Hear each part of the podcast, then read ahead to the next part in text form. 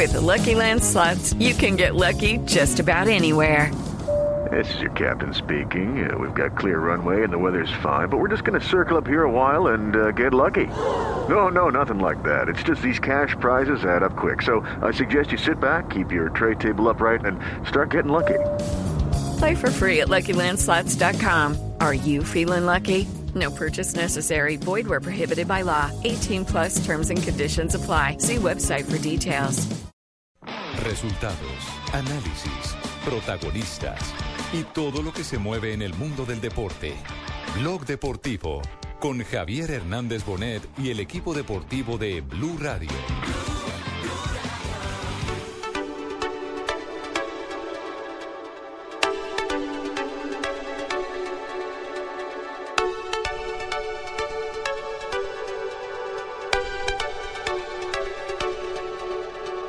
Michael Schumacher. It's Michael Schumacher. Look like Michael Schumacher. Well, obviously it's Michael Schumacher, isn't it? He's in a class of his own.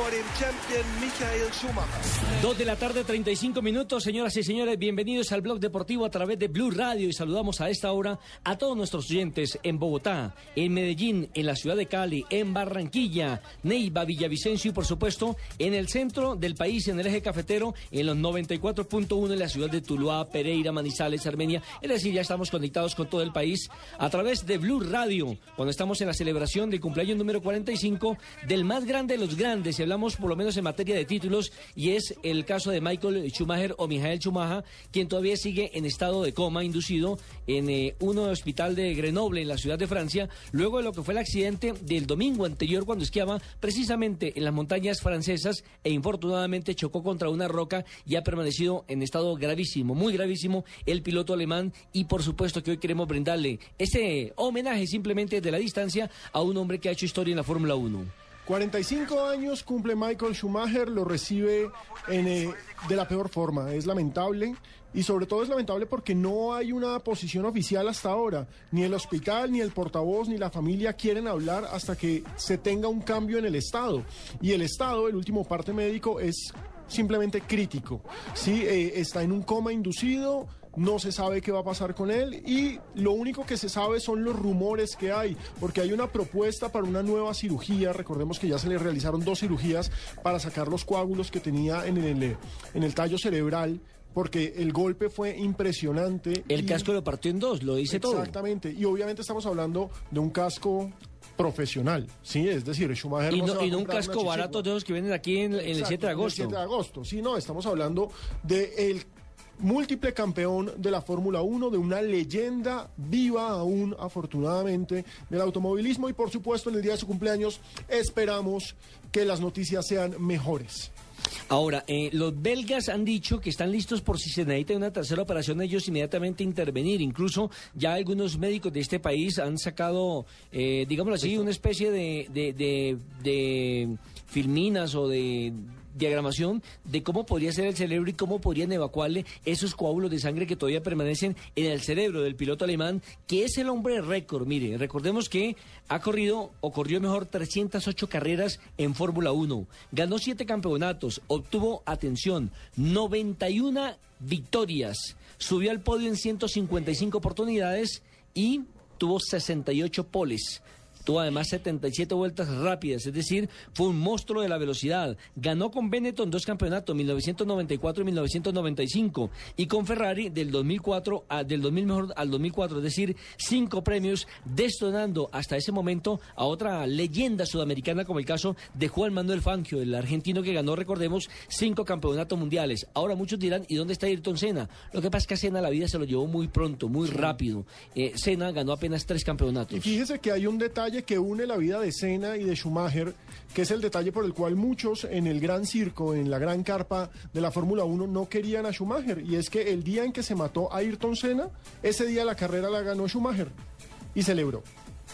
Oye. Exactamente, subió al podio, celebró y esa era la molestia de la mayoría de los seguidores. Y otro tema que también incomodó a muchos, a muchos en su momento, y lo contaba aquí Ricardo Soler, nuestro especialista en automovilismo, fue el hecho eh, de que también se metió con la novia de uno de los eh, competidores. Hans-Harald Frentzen. De Frentzen, Se la quitó. Se la quitó, que es hoy en día Corina. Su esposa, La sí. esposa con la cual tiene a, a Gina María, su hija de 16 años, y a Marky, el hijo de 14 años. Pero Cheito, ¿qué opinas que Schumacher le quitara la mujer a un compañero? Oye, yo no soy Cheito, yo soy el primo de Cheito, mi hermano. Ah, pero es María, es que esos ¿Qué costeños hablan todos igual, hombre, nos tenían lo que, lo que pasa, mi hermano, es que Cheito está en coma también desde el 31. Se pegó una borrachera y no ha despertado, mi hermano. Entonces, me tocó, me tocó a mí, mi hermano, porque ese man anda en coma profundo también. Ese Dice man que- anda en un guayabo tenaz, Dice que estaba chupando con Fabito en Barranquilla. Uy, uy, uy. Oye, no, Fabito también, hermano, ese man, no, ese man es una esponja, mi hermano. Qué man para chupar, no joda.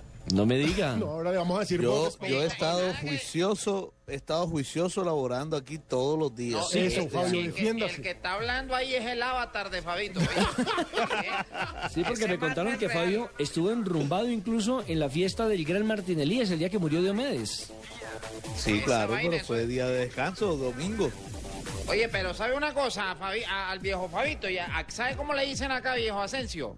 ¿Cómo? Le dicen gallina vieja, mi hermano. Come, bebe y no pone, no joda. ¡Ah! jodas. Pues Bueno. bueno. señores, hoy queríamos comenzar con el homenaje a Michael Schumacher, pero por supuesto tenemos todas las novedades del mercado colombiano porque ya hay caras nuevas, hay contrataciones, hay nombres, el América se está moviendo mucho en la B. Hoy tenemos una gran, pero gran tarde de información deportiva aquí en Blog Deportivo. Fabito, Dígame. bueno, yo sé que usted eh, es aficionado al béisbol, al fútbol y eso, pero en la costa, ¿qué se dice de lo de Chumaja?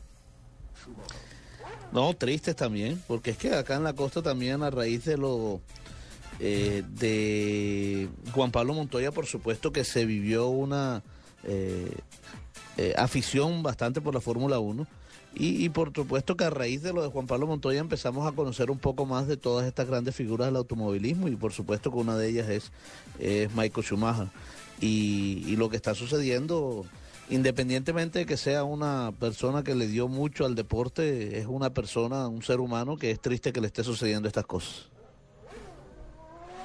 Sí, lamentable, lamentable lo que está sucediendo con el piloto alemán. Hoy estuvo su esposa Corina, hoy estuvo evidentemente acompañándolo su padre, eh, estuvo también su hermano Ralph. Evidentemente los medios de comunicación se lanzan cada vez que ellos aparecen, se bajan de sus autos lujosos, pero no hablan absolutamente con nadie.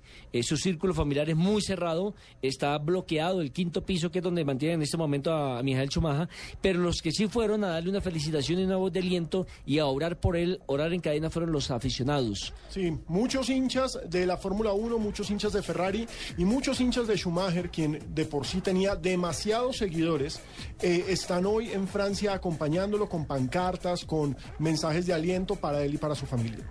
Buenas tardes. ¿Cómo están ustedes? Hola, Marujita? ¿cómo está? No es ¿Cómo Tola. está? ¿Tola? Eh, Es que ¿Qué más? es- ¿Qué cuentan, ¿Qué cuentan igual. de nuevo? No, ¿Qué nada, cuentan de nuevo? Acá Pues, pues, de, nuevo, de juicioso. nuevo le estamos contando lo de Schumacher. Nada que despierte ese señor. No, Tola, nada que se despierta. Ave María, eso es que se complicó la cosa, pues. ¿Eh? Sí, Tola, se nos complicó la cosa, pero bueno, alegremos la tarde. Y, Vámonos. y este, ¿Y dónde está este muchacho, el, el hijo de Javier, Juan Pablo? También, también está eh, inducido. No, También está en coma. To- inducido, yo no lo he vuelto a escuchar. No, está en unas no, está en vacaciones, ha trabajado muchísimo durante todo el año, Está, estuvo acompañando a la selección Colombia, entonces Ey. se merecía las vacaciones. Ah, vacaciones, está chupando por ahí, mil- quién sabe. Ah, seguramente, pero rancho. claro, y, y puede, ¿no que está en A ver, vacaciones? yo paso, yo paso a lista. Javier Hernández Bonet. También En está vacaciones. en vacaciones. No está. eh, Juan Pablo Hernández. En vacaciones. vacaciones. eh, la señorita Laura. En vacaciones En prolongadas. C- César Corredor. Doña Barbarita. En vacaciones. ¿Y Marina? Marina Graciela también está en, No, no, en no, no, no, ella sí está con el esposo. Ah, o sea que no está en vacaciones. No, no, no, no. Está, en, en- en modo luna de miel prácticamente. Exactamente. Eh, y la van a televisar, esa luna de miel no la televisan. pa. No, no sea envidiosa. No sea envidiosa, Ay, doña a Tola, mí sí, imagínese yo. Usted La se hace agua a la boca con esos temas. Ay, sí, la última luna de miel mía fue como en el, en el 1930. Uy. En- en- no era luna de miel, sino de luna de agua de panela en ese tiempo, porque todavía estaba, no existía la miel, ¿cómo sería de vieja? No fregues. Y me imagino las tangas, las tangas de estas señoras de esa época, esas que se amarraban eh, las viejitas en el dedito gordo del pie. Sí, abajito de la Dedo rodilla. gordo, sí. eh, eh. Ay, usted, usted, ¿qué vas a hacer con una cucha, no? De Asensio, Ave A mí, María. claro, si tiene plata y está buena, ¿por qué no? Este es mucho. Más bien, vámonos Bueno, a le una doy- le pausa, doy el número para que señores. me llame. Vámonos a una Corrompido. pausa porque usted está muy chismosa, doña Tola.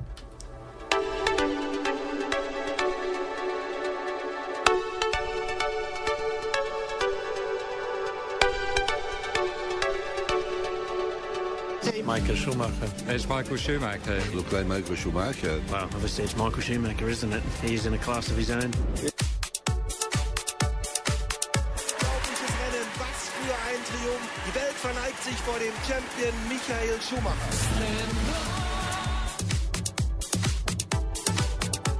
il tredicesimo mondiale costruttori per la scuderia di Maranello e Michael Schumacher è matematicamente campione del mondo.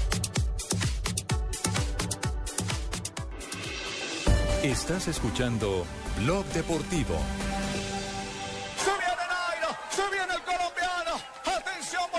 El 20 de julio de 2013, Nairo Quintana ganó una histórica etapa en el Tour de Francia, superando por 18 segundos a su rival.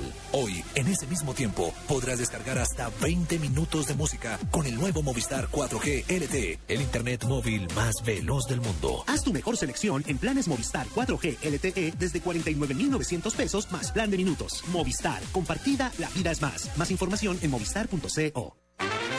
La panela te aporta una gran cantidad de energía, vitaminas y minerales. A partir de hoy, endulza tu vida con la mejor nutrición. Consume más panela. ¿Tiene papel y lápiz a la mano? Perfecto. Entonces anote ahí. Tengo una cita marcada con mi futuro en el Fondo Nacional del Ahorro. ¿Que quién soy yo? Soy sus cesantías. Y al igual que usted, estoy de lo más interesada en que cumplamos todos nuestros sueños y garanticemos nuestro futuro. Traslade sus cesantías al Fondo Nacional del Ahorro y se las transformamos en vivienda y educación. Fondo Nacional del Ahorro, construyendo sociedad. Vigilado Superintendencia Financiera de Colombia. Lubricantes Petrobras simplifica en Blog Deportivo la noticia positiva.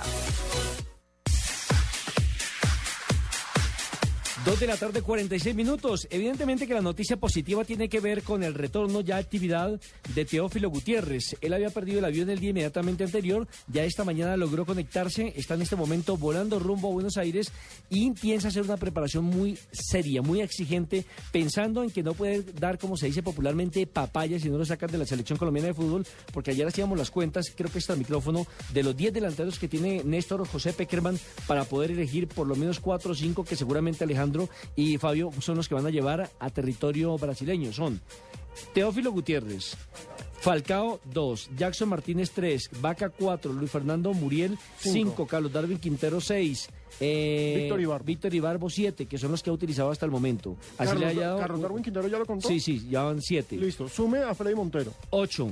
Y sume a Dairo Moreno, goleador del campeonato. 9. Y me falta, y- y, me falta eh, Adrián Ramos para Adrián completar, Ramos, por supuesto, para completar exactamente 10 delanteros de primer orden. Así es de que sabe perfectamente. Primer orden. Hola, profe. Para hacer todo lo que tenemos planeado. Estamos preparándonos física y psicológicamente. Así que los que chuparon hasta el 31, que se olviden de eso.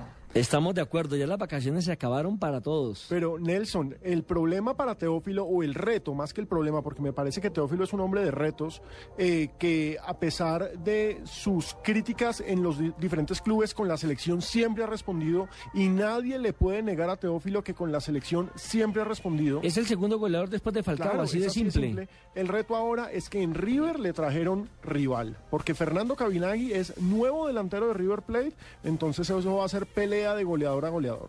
A propósito, Teófilo Gutiérrez, antes de embarcarse en el avión, habló con eh, Blue Radio sobre la convocatoria para el campeonato mundial. No, como te digo, eh, nadie tiene nada asegurado, ¿no? El que haga las cosas bien y el que, que el profe crea que es lo conveniente, eh, que sea lo mejor para la selección. Acá hay que tirar para la selección, hay que tirar para, para un mismo lado y que creo que lo que venimos haciendo. Precisamente sobre la llegada de Cabenagui, que Me gustó, recordemos... no me gustó lo que dijo. ¿Pero por qué, porque dijo profe? que iba a tirar. No, Dijo no, que no, iba pero- a tirar y pero no quiero jugadores que estén Pero no esa tirando. clase de tiros, hombre. No, Ah, total. bueno, entonces escuché mal. Déjelo, mire, sobre la llegada de Cabenagui hay que decir, Cabenagui llega, el pueblo de River lo recibe con los brazos abiertos porque es ídolo local, incluso es eh, hincha famoso de meterse a la tribuna con los barras bravas y demás, eh, lo que le va a hacer un poco complicado el camino a Teófilo, pero así lo ve Teófilo, así ve Teófilo la llegada de su nuevo compañero y rival Fernando Cabenagui.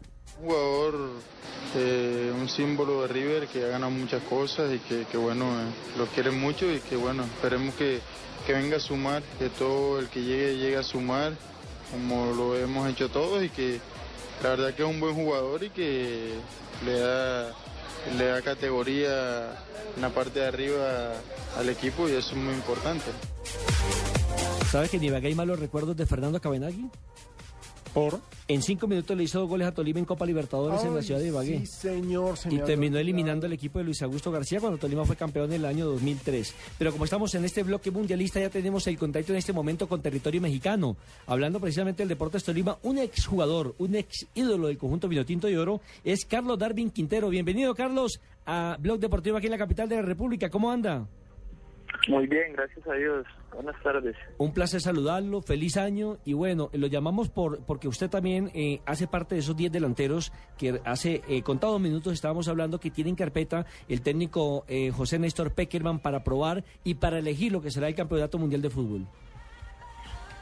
Sí, bueno, es importante estar ahí. Sabemos de que eh, es un año mundialista y todos vamos a querer estar ahí. Y sabemos que la mejor forma de demostrar que tenemos con qué estar ahí bien a nuestros clubes. A usted no le quedó tiempo de vacaciones, ni de chupar, ni de nada de eso, como otros jugadores de los que hoy les hablábamos, porque le tocó concentrarse rapidito en México para el campeonato local, ¿no? Sí, prácticamente solo fueron cinco días de, de descanso los que los que tuvimos y bueno, hoy ya empezamos eh, un nuevo torneo con con metas e ilusiones que bueno, creo que todos queremos cumplir. Ese es el Carlos, jugador que yo necesito. Espero, Carlos, que estés preparado, esperando mi llamado para que hagas parte de la selección. Carlos, no se deje intimidar de nuestro profe No, que, no, que no se ría, no se ría, que ese es uno de mis favoritos y espero tenerlo en óptimas condiciones. Sí, favorito sí era, lo no llevó a todas las convocatorias, bueno, a la mayoría de las convocatorias, pero no lo puso. Fabito decía. Sí, le iba a decir a Carlos que durante las eliminatorias mundialistas eh, el técnico José Néstor Peckerman utilizó o, o convocó generalmente a cinco y a veces seis delanteros, que fueron Teófilo, Falcao, Muriel, eh, estaba usted Carlos Darwin, estaba también eh, Carlos Vaca y Jackson Martínez, esos seis. Pero ahora, y precisamente ahora estábamos hablando de eso, a esa lista se suman también Adrián Ramos, eh, Freddy Montero, eh, Ibarbo, que ya tuvo su, su pedacito con la selección Colombia en los pasados partidos amistosos. Entonces, ¿cómo, cómo ve esta competencia? Es decir, ¿esto le quita posibilidades a usted o usted cree que le da más chance de, de- de poder obtener ese cupo que tanto añoran todos de estar en ese Mundial de, de Brasil 2014? Bueno, eh, lo bueno es que de la competencia es que todos todos están están para eso, para para mostrar su nivel y ya es cuestión del, de de que el profe vea qué jugadores son los que los que llenan sus ojos, entonces yo creo que mientras haya la posibilidad, mientras esté la opción de, de pelear y de luchar por, por, por ganarse un cupo al mundial, hay que pelearla y como les digo, eh, hacer las cosas bien en tu club, eh, figurar va a ser importante para, para que el profe esté pendiente de, de lo que uno está haciendo. Pero sabe Alejandro que la ventaja que tiene Carlos Darwin es que es el único jugador diferente a los demás. Los demás son de potencia, de área, eh, este de regate. Son nueve, la mayoría son nueve. Exactamente. En cambio, Carlos Darwin es un hombre que desequilibra en el hombre a hombre, en el uno a uno y tiene gol. Sí, Es es, una culebrita. Exactamente, es que por eso se ha sustentado su carrera y por eso ha sido su éxito en México con Santos Laguna, que por cierto, hay que recordarle a nuestros oyentes que Carlos Darwin Quintero nos está atendiendo a horas del debut oficial de Santos Laguna en esta temporada, porque Santos más tarde a las diez y media de la noche jugará contra Guadalajara en el primer partido de esta liga mexicana que comienza muy pronto. Carlos, ¿cuáles son los objetivos con Santos Laguna para esta temporada? Porque ustedes ya llevan varias temporadas quedándose ahí a la puerta del horno, ¿no? Bueno, los objetivos, primero que todo, es eh, calificar a la liguilla y después de, de estar ahí, pelear, pelear por el título. También tenemos la oportunidad de jugar la Copa Libertadores, un torneo que desde que llegué a México no lo había jugado y me, me ilusiona mucho. Entonces los objetivos están claros, pelear por, por los dos torneos que tenemos y ojalá Dios quiera este 2014 se pueda levantar algún título. Eh, aló, aló, ¿me, me escuchan? Hola, presidente. ¿Cómo está, presidente hola, Juanma? ¿Cómo ha estado? Un saludo muy especial para todos ustedes. Muchas gracias, Eh, escuché- presidente. Escuché que Darwin va a jugar con Santos. No, pero con el Santos Laguna. Sí, sí, no, sí, no, no, Muy no bien, con Juan muy Manuel bien. Vamos para la reelección. Gracias por esa confianza que me tiene. No, no. Juanma. Eh, lo Carlos necesito- Darwin tiene, así se llama el equipo de fútbol de Carlos Darwin, Juanma. No lo meta usted Ah. en su cuento. Pues pensé que iba a jugar con Santos. Estaba contento y dije, eso me va a representar seguramente muchos votos en la elección. Y afortunadamente, afortunadamente Carlos Darwin ya eh, jugó con la selección de mayores. Yo recuerdo que debutó con el técnico Lara frente a Brasil, casi nada en ese Nada, 0-0 exacto. en Río de Janeiro. Y le digo casi, y le digo menos mal que debutó con la de mayores, porque es que de pronto no lo terminaron hasta nacion- eh, jugando con la selección eh, mexicana. ya tiene la nacionalidad. Porque ¿cómo es el cuento de la nacionalidad? Bueno, es algo que, que te ayuda pues para, para tu carrera, lo ves más por ese lado porque ya no ocupas plaza y, y eso hace que, que se te abran las puertas más adelante para que te contraten más fácil aquí en México. Entonces lo vi por, por ese lado y tomé la oportunidad, decidí tomar la oportunidad. ¿Y, y cómo fue esa nacionalización? ¿Le tocó aprenderse que alguna ranchera, el himno? ¿Cómo es la cosa? No, fue algo muy normal, nomás ir, ya se habían hecho todos los papeles, ir a firmar la carta y ya no, no tocó hacer nada como, como por ahí se ven las en las películas que o a algo, no, no sé, no hice nada de eso. Pero se sabe el himno de México ya, por lo menos, ¿no? Bueno, ahí se hace lo que se puede. Lo tararea. No, oyéndolo todos los fines de semana en todos los partidos. ¿Y las rancheras? ¿qué, ¿Cómo le va con las rancheras? Bueno, ese no es algo que, que se utilice mucho, sí, más que todo es por zonas, igual que, que en Colombia, acá donde estoy no, no es mucho de, de que ponga muchas rancheras. ¿Qué, qué escucha usted ya? Me imagino que salsa, usted como vallecaucano. Sí, mucha, mucha salsita, se está pendiente de todo lo que, lo que va saliendo en Colombia y, y ya ahora la facilidad que tienes de, de buscar la música en internet, de bajarla, ya puedes mantener sintonizado. Hola, Tino. Ah, ¿qué más? ¿Todo bien? Ah, sí, bien aquí, descansando en la finca. Usted sí Oiga, usted Darwin, sí- ¿y co- usted co- está ¿cómo estamos de embri- Sí, claro, papá, estamos en la época del chupe. ¿Qué más, viejo Darwin? ¿Cómo están las hembritas por allá en México? Ah, ¿Sí estamos bien de material o no? Hay mujeres muy guapas. Muy chulas, como dicen en México. Buenas, buenas. Sí, sí, sí. A- a- aparte de Carlos Darwin Quintero, hay que decir que Aquivaldo Mosquera y Luis Gabriel Rey también tomaron la nacionalidad mexicana para no ocupar esa plaza de extranjeros. Así es de que tenemos tres colombianos con doble nacionalidad y los tres eh, tuvieron que ver con la selección colombiana de fútbol. No, y aparte hay que ratificar que México puede ser la plaza más importante para el fútbol colombiano, para los futbolistas colombianos. ¿Cuántos hay, 11? Eh, No, ya hay casi 20. Teníamos 20 la temporada pasada, hay que hacer la lista de Súmele cuántos están ahora ahora. Morelos, Yapajoy. Porque sumó Bajoy, exactamente, sumó Morelos, que sin embargo Morelos hay que recordar no puede debutar porque no ha llegado el transfer de equidad. Pero bueno, Carlos Darwin, la Liga Mexicana, que muchos la menosprecian en Colombia, eh, es en un nivel de competitividad, ¿usted cómo lo ve? Para el nivel suramericano, ¿es superior? ¿Es inferior? Bueno, yo, creo que, que está, está ahí peleándole a las, a las ligas sudamericanas. Creo que, eh, sea, México ha crecido mucho. Eh, y hoy por hoy, pues creo que después de, de Brasil es, es el, el país y el fútbol donde, donde más dinero hay. Entonces creo que eh, está creciendo y en, unos años creo que va a ser una liga muy, muy competitiva a nivel de Sudamérica. Pues Carlos Darwin, queríamos llamarle para desearle este feliz año, para que comience ojalá con pie derecho esta noche en la victoria con el Santo Laguna y para que mentalmente también se vaya preparando por si tiene el chance de hacer parte de la selección colombiana de fútbol. Un abrazo y muchos éxitos en este nuevo año.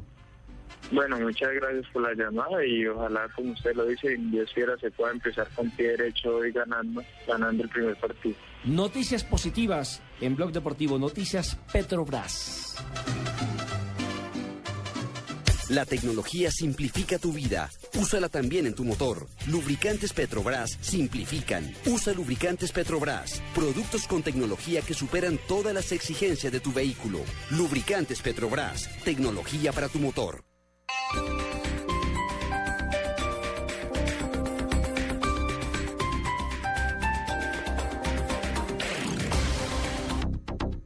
En Continautos, gran remate de fin de año. Solo en Continautos, llévate tu Chevrolet hasta con el 20% de descuento. Tenemos más de 20 modelos con descuentos especiales. Esta es tu oportunidad para empezar el año estrenando carro. Te esperamos en Continautos, la gran experiencia en Chevrolet. Más información, www.continautos.com.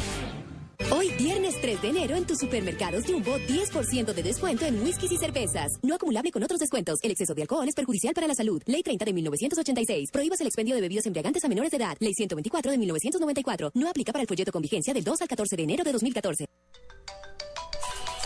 No importa la marca o el sistema operativo de tu dispositivo móvil, la experiencia Blue Radio está disponible para todos. BlackBerry, Android o iPhone. Descarga la aplicación Blue Radio desde bluradio.com y lleva a Blue Radio a todas partes. Blue Radio, la nueva alternativa. En Continautos, gran remate de fin de año. Solo en Continautos, llévate tu Chevrolet hasta con el 20% de descuento. Tenemos más de 20 modelos con descuentos especiales. Esta es tu oportunidad para empezar el año estrenando carro. Te esperamos en Continautos, la gran experiencia en Chevrolet. Más información, www.continautos.com.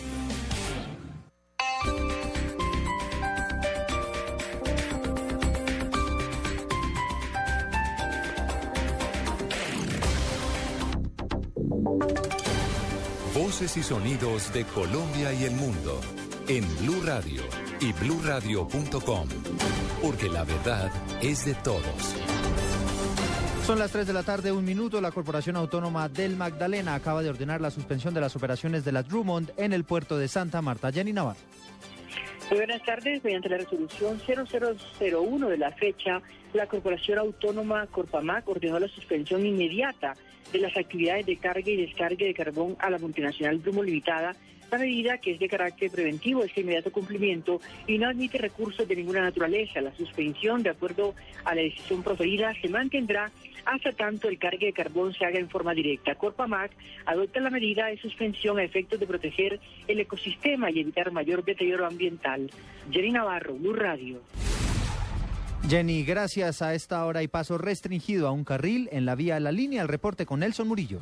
A esta hora, una grúa de la Policía de Carreteras en el Quindío trata de retirar un voluminoso container que lleva papel higiénico y que se volteó en el kilómetro 9 de la vía Calarca-Ibagué. El cabezote del vehículo ya fue movido, pero falta la carga. En el sector hay paso restringido y se espera en próximos minutos normalizar la movilidad en esta importante vía nacional. Desde Armenia, Nelson Murillo, Blue Radio.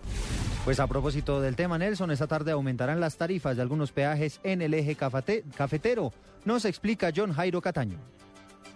Muy buenas tardes. Desde hoy los peajes en el eje cafetero podrían aumentar entre un 2.2 y 2.3%. Así lo aseguró el gerente de la Concepción de Occidente. Hay que decir que son los peajes de Acapulco, Cerritos, Tarapacá, Armenia y la Villa Manizales. Con esto muchos turistas que llegan a la Feria de Manizales y a las fiestas de Salento tendrían un nuevo incremento. En Pereira, John Jairo Cataño, Blue Radio.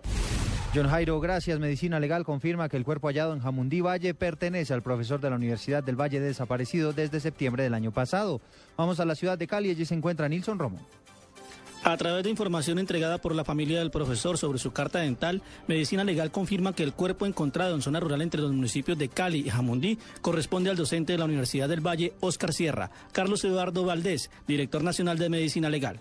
El Instituto de Medicina Legal realizó la necropsia a los restos óseos recuperados y se ha logrado confirmar que se trata de el docente que había desaparecido. La plena identidad se logró a través de la carta dental. El cuerpo se encontraba en restos óseos con avanzado estado de descomposición, pero gracias a la información que se había aportado por carta dental se logró hacer el cotejo y se logró confirmar la carta dental.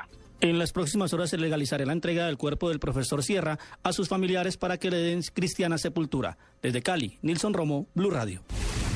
Nilson, gracias. La registraduría justificó la fecha que se eligió para la convocatoria a las urnas a los bogotanos para que decidan si revocan o no el mandato del alcalde Gustavo Petro. Detalles con Marcela Ulloa. Hola, muy buenas tardes. Se ha generado todo tipo de críticas porque la revocatoria del alcalde Gustavo Petro no se programó el mismo día de las elecciones de Congreso, sino el 2 de marzo, es decir, una semana antes. Esto implica un costo de 57 mil millones de pesos. Al respecto, el registrador distrital Jaime Hernando Suárez. Nosotros teníamos dos meses para convocar, para colocar la fecha, y esos dos meses empezaron a correr a partir del día de hoy, del día 3 de marzo. Teníamos dos meses, coincidió con que fuera el 2 de marzo del año 2014 y pues fue la fecha máxima que pudimos colocar y lo hicimos así porque necesitamos un tiempo considerable para poder organizar esta consulta de revocatoria. Están habilitados para votar 5.200.000 personas y se instalarán el próximo 2 de marzo 6.500 mesas en la capital. Marcela Ulloa, Blue Radio. Marcela, pues a propósito del tema, acaba de terminar una reunión en la alcaldía de Bogotá sobre este tema. Allí se encuentra Juan Carlos Villani. Buenas tardes, pues la reunión aquí en la alcaldía de Bogotá a puerta cerrada terminó ya hace varios minutos. Los secretarios eh, del alcalde Gustavo Petro eh, dijeron que por ahora no iba a haber pronunciamientos, además del que ya hizo el secretario de Salud Aldo Cadena y el de Integración Social Jorge Rojas. Ellos eh, han manifestado, le manifestaron a Blue Radio hace varios minutos que se mostraban de acuerdo con la convocatoria a elecciones el próximo 2 de marzo para que sean los propios bogotanos quienes decidan si el alcalde de la ciudad, Gustavo Petro, pues debe continuar en su cargo o no.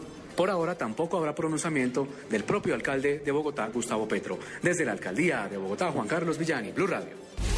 Cambiamos de tema. La Fiscalía empezará a darle prioridad a los delitos que afectan la seguridad ciudadana, como es el caso del robo de celulares. María Camila Díaz. Hola, ¿qué tal Eduardo? Buenas tardes. La Fiscalía General de la Nación aseguró que el delito que más afecta a los ciudadanos es el hurto a celulares. Solo durante el 2013 fueron robados 263 mil teléfonos móviles, únicamente en la capital del país. El director de la Unidad de Análisis y Contexto de la Fiscalía, Alejandro Ramelli, aseguró que el ente investigador reforzará las medidas para atacar no solo este delito, sino en general el crimen organizado. Es decir, que sin ese tipo de documentos, sin ese tipo de estrategias, pues seguimos todavía investigando el caso a caso, el hurto pequeño celular, la pequeña estafa, pero no atacando la gran criminalidad que afecta a toda la comunidad. Además del delito de hurto, la Fiscalía imputará los delitos de concierto para delinquir y lavado de activos para los responsables de hurtos de celulares. El fiscal encargado también reveló que existen varias macrobandas transnacionales que comercializan los celulares robados en países de Sudamérica, Centroamérica y Estados Unidos. María Camila Díaz, Blue Radio. Esta es Blue Radio. En Bogotá 96.9 FM. En Medellín, 97.9 FM. En Cali, 91.5 FM. En Barranquilla, 100.1 FM. En Neiva, 103.1 FM. Y en Villavicencio, 96.3 FM. También en bluradio.com y a través de Twitter en arroba Blue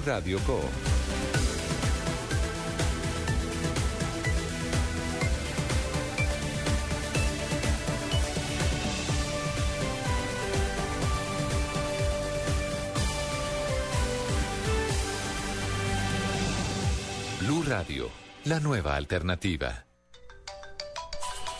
No importa la marca o el sistema operativo de tu dispositivo móvil, la experiencia Blue Radio está disponible para todos. BlackBerry, Android o iPhone.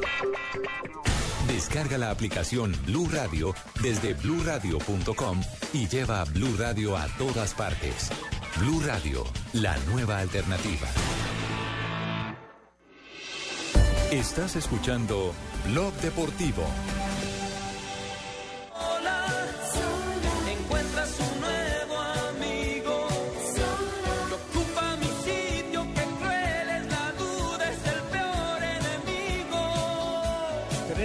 ¿Y 9 eso qué? O sea, es la, la hora de la plancha. Sí, pero con tanto rumor que hay por estos días, como decía precisamente Luis Felipe Jaramillo el día inmediatamente anterior, que este mes va, este mes va a ser de rumor.com. Teniendo ¿no? en cuenta que, Humo.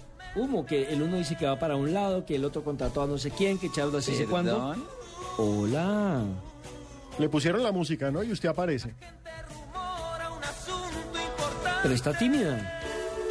Bueno, le decía que eh, comencemos con los rumores del fútbol profesional colombiano. Vamos a comenzar por casa. Porque Millonarios ya comenzó hoy lo que es la pretemporada bajo Venga. estrictas medidas de seguridad, señor. Necesito que me explique qué fue lo que le pasó hoy a las cámaras de Noticias Caracol en la práctica de Millonarios. Bueno, llamé al jefe de prensa, al señor César Ardila, muy temprano para saber exactamente el sitio de concentración del equipo del equipo de los millonarios, que iba a hacer exámenes de laboratorio en las horas de la mañana, que es lo que generalmente hace cualquier equipo cuando comienza la pretemporada, tomarle el peso y Ubique- demás. ubiquemos un poco a nuestros oyentes. Siempre que un equipo arranca pretemporada, eh, comienza con exámenes físicos y generalmente la costumbre es que ese día la prensa en general se está se hace presente y se conoce a los nuevos jugadores, a los que están de prueba, se sabe qué va a pasar con el equipo, uno habla con el técnico para saber del plan de trabajo, es lo más habitual del mundo. En Millonarios no, bajo la orientación ahora de, de- de Juan Manuel Lillo. Resulta que eh, no permitieron que los eh, medios de comunicación accedieran a esa primera práctica que le hicieron al norte de Bogotá, en el Club La Verdieri, y allí solamente estuvo presente Iñigo Domínguez, que es el preparador físico, el médico Haroldo Yepes, tomando las pruebas de tipo médico, exámenes médicos, desayunaron, entraron eh, a una pequeña charla, cada uno de los jugadores con el técnico Juan Manuel Lilo. Y esta tarde, a partir de las 4, harán su primera práctica de fútbol del año 2014. Dijo el, el- el jefe de prensa de Millonarios que solamente la semana entrante podrían estar abriéndole la posibilidad a los medios de comunicación para presentar las novedades y presentar al nuevo director técnico. Que entre otras cosas, pedí también eh, pues eh, una entrevista con él para Claro. a esta hora hoy, porque es el primer entrenamiento, nuestro segundo programa del Y año. los y demás. hinchas de Millos, que son millones, quieren saber de eso. Y que no habla, que solamente va a ser estilo José Néstor Pequeño. Solo en ruedas de prensa. de prensa. Bueno, Entonces le dije yo, le dije yo a César, pero hombre, el que tiene que venir a adaptar al medio colombiano es Livio y no nosotros a él. No nos están descubriendo y me parece que cada día están alejando más esa cercanía que siempre existió entre la prensa deportiva y los jugadores de fútbol. Ya es otrora, eh, el, el, para utilizar un término, el hecho de que uno se sentaba a dialogar con los jugadores, con el cuerpo técnico, para no especular, precisamente porque ellos son la materia prima de nuestra información, nuestra primera fuente de información. La última vez, por lo menos, que yo tuve ese acceso en Selección Colombia fue cuando Reinaldo Rueda era el director técnico del seleccionado colombiano, que no le había problema absolutamente para nada. Decía, tienen 15 minutos para que los medios de comunicación dialoguen con los jugadores. Él hablaba con quien eh, quisiera entrevistarlo y en los temas que quisieran, y después hubo un cambio abrupto. Y eso está sucediendo ahora a nivel de equipos. Pero mire, hagamos el contraste porque lamentablemente hay que hacerlo. Mientras en Millonarios no hay caras nuevas y se cierran las puertas, en Santa Fe hay 12 caras nuevas. Pero en Millonarios, déjeme terminar el tema. En Millonarios regresaron el defensor Osvaldo Enríquez, que recordemos que estaba en el fútbol mexicano, y Omar Vázquez, también, También está en y se va a quedar ya confirmados estos dos jugadores en el conjunto de los Millonarios. Sí, que son de Millonarios, estaban a préstamo y vuelven después del préstamo. Entonces, digamos que son las caras nuevas, entre comillas, pero de todas formas no hay contrataciones en Millonarios y eso preocupa y preocupa más cuando uno empieza a mirar a los rivales. Y entonces, fíjese, los rivales, el primer rival es Santa Fe y en Santa Fe 12 contrataciones, 12 caras nuevas. Algunas no tienen tanto peso, pero mire, cuando uno habla de Luis Manuel Seijas, Edison Méndez, José Julián de la Cuesta me parece que es un poco un tiro al aire. Sí, recordemos que él hizo parte en ese momento de la selección colombiana de fútbol, pero estuvo en Nacional, ¿no? Claro, y ahí Nacional pasó al fútbol España. en Es un España. tiro al aire, es un tiro al aire por su inactividad, pero buen jugador sí es Claro, condiciones tiene. siempre ha sido un gran defensa central, pero recordemos que la última temporada estuvo prácticamente quieto, una lesión lo alejó eh, del Cádiz, que era en donde estaba jugando en segunda división. Rafael Pérez, Robinson Zapata, que pasó por Millonarios, Sergio Tálvaro, que es uno de los que regresa, Wilder Medina, que regresa, Fran Pacheco, Armando Vargas y Jerry Mina. y ah, por supuesto, y el otro arquero, Libis Arenas. Libis Arenas. Yo lo que no entiendo mucho lo del lateral del que estuvo en el Deportes Tolima. Otálvaro. Otálvaro, porque él se va que porque no le pagaban acá o que porque le habían ¿Sí? ofrecido unas plata Es que mire, y la lengua, ahora vuelve. la lengua es el azote, no puedo terminar porque nos cierran, pero eso pasa, la lengua, por bocón. Cuando se fue, que no me pagan, que no sé qué, tararara, y ahora le tocó volver y vuelve, y por supuesto ahora va a decir que Santa Fe es el equipo de sus amores, etcétera, etcétera, etcétera, etcétera. Pero bueno, eso pasa, la lengua.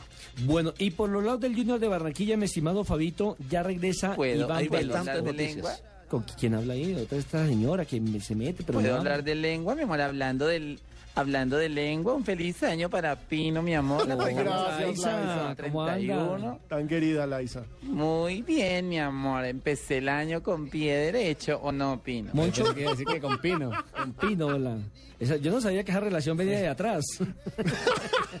Pero bien atrás, mi amor. Bien atrás. Muy Está respetable. chic, mi amor. mi estimada Laisa. ¿Cómo que usted dice mocho? Sí. ¿Cómo es? Molto chic. Molto chic. Mo- no, mocho no. Pino mocho, mi amor, olvídate. hermocho, hermocho, mi amor. Molto chic. Venga, pero ya que usted ponía el tema de Junior, José Fernando Salazar acaba de tirar en su cuenta de Twitter, Fabio, Sí, no sé si ya lo vio. Las conclusiones de la Sí, ya, ayer. ya- Mire. Ya lo retuiteé. Foto con el señor Fuachar para demostrar Con que su sí amigo, son- como dice él, ¿no? Exacto, para demostrar que sí son amigos y se confirma Luis Quiñones y Jessy Mena son nuevos jugadores del Junior. Y le pone suerte hijos. Ah, no, es que él a todos los trata como hijos, pero es un papá un poco jodido. Yo, yo- yo- yo lo que creo es que los dos jugadores están pero felices por cambiar de aires. Claro, por y ir al llegar a un equipo grande. Claro, y aparte de eso, por su comisioncita, lo que les corresponde a ellos en caso de una venta, ¿no, Fabio? Claro, claro. Y fíjense que ahora José Fernando Salazar dice algo interesante, porque es que eh, el negocio se había caído. Inicialmente era porque Junior iba a, comprar a Jessy Mena, pero Luis Quiñones venía a préstamo.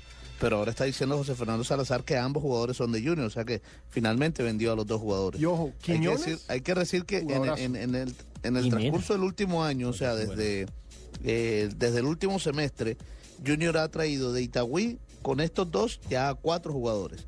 Porque vinieron Johnny Vázquez, Sí. vino el Pecoso Correa. Que fue la mejor contratación, que para mí fue la mejor contratación que tuvo Junior el Correcto. semestre anterior. A propósito, Iván Vélez se encuentra en la ciudad de Cali, adelantando lo que es su Oiga, recuperación. otra, otra Señor. de las noticias de Junior es la contratación, ya hoy se hizo exámenes médicos de Johnny Ramírez. Sí, ah, señor. se dio. Sí, claro, ya está aquí en Barranquilla, hoy se hizo exámenes médicos y es nuevo jugador de Junior. Pero entonces estamos hablando de que Junior tampoco le hace caso a los vetos y eso me parece muy bien. Porque No, Johnny, pues sí. Johnny carga con un INRI. Sí, pero, pero eh, a eso no le interesa a Unfad. Eso, Unfad es eh, ca- carpa aparte, Me ¿no? parece muy bien que el Junior no, no se meta en esos cuentos de vamos a vetar jugadores. Johnny Ramírez eh, le dejó mucho a Millonarios, fue jugador campeón con el equipo y recordemos que tiene un problema de demanda con el Chico precisamente por haber llegado a Millonarios después de renunciar al Chico. A Millonario le toca pagar esa plata, chico. Sí. Sí, lo, lo que me extraña es que Millonarios, después de que lo apoyaron, o por lo menos el presidente anterior lo apoyó y demás, y ahora le dan la espalda y sacan a un muy buen jugador, porque en la cancha nadie puede negar las condiciones que tiene Johnny. Ah, que pega, ah, que hace expulsar a los demás. Que es eso, hace par- mañoso. eso hace parte del juego. Sí, ¿O no, pero- Fabio? Sí, claro, no, no, pero es buen jugador. Sí, lo, le- lo- lo primero que hay que ver es si es buen jugador o no. Sí. Yo creo que Johnny Ramírez lo ha demostrado. Totalmente. En los equipos donde ha jugado, en el Boyacá Chicó, donde jugó una Copa Libertadores, yo me acuerdo que jugaron contra la Universidad de Chile, si mal no estoy, o la Católica, uno de esos dos equipos chilenos, ganaron obviamente eh, en, en Tunja, y a la salida, en, en uno de esos otros partidos que le tocó a él, creo que fue con el Once Caldas, no recuerdo exactamente el rival, venía un peruano. Eh, Ellos jugaron con Sporting Cristal, si no estoy bueno, mal. venía un peruano que jugó en el Once Caldas y el peruano fue a frentearlo y terminó el compromiso y sacó y lo noqueó. Hombre. delante mío lo noqueó, me tocó ser testigo Es que de ese Johnny- derechazo que le, que le metió a Johnny. Pero estábamos hablando de Iván Vélez, quien eh, se encuentra en la ciudad de Cali. Dejó la parranda, dejó la rumba, dejó la feria de Cali a un lado porque se está preparando y está recuperándose de la lesión que ya lo lleva casi un año, ¿no, Fabio? Duró lesionado él, ¿no? Sí, lleva ya, lleva ya un año, un año larguito. Eso sucedió en el primer semestre del año anterior, del 2003. Precisamente habla de la lesión. Son momentos y, y etapas de nuestras vidas que, que no quisiéramos pasar, pero bueno, por algo pasa, por, por algo sucede en este tipo de, de, de complicaciones, pero lo más importante de ello es tener sabiduría, fortaleza en Dios y en, y en uno para, para salir adelante y, y dar lo mejor. Y por supuesto que está en deuda futbolística con el Junior, sabiendo la capacidad que tiene el jugador para marcar, incluso para llegar a convertir gol. Buen en alguna lateral. oportunidad eh, estuvo en la selección Colombia en la época de Eduardo Lara. eh, vistiendo los colores de la camiseta de la selección colombiana de fútbol, pero no le alcanzó para mantenerse. Habla precisamente de lo que significa vestir la camiseta del Junior de Barranquilla. Yo tengo esa, esa fe intacta, quiero salir campeón con Junior, siempre lo he dicho y, bueno, Dios permita que, que así sea en un año. Voy a, voy a estar de regreso eh, para el segundo torneo, aún me queda la última cirugía que es la del ligamento cruzado anterior, que me la regresarán este mes. Y bueno, viene la, la última etapa de mi recuperación y, espero, como te digo, de, de darle esa satisfacción a toda la gente del Junior y, y devolverle ese cariño y ese afecto de que, de que me han brindado a través de, del tiempo que, que llevo allá, que son dos años, y, y de su comportamiento día a día en la calle y, y por medio de, de redes sociales de que, de que me hacen sentir. Oiga, grave no fue, gravísima la lesión. Sí, es que se acuerda. No, que una lesión que, mire, vea, si, y ojalá eso es lo que esperamos todos.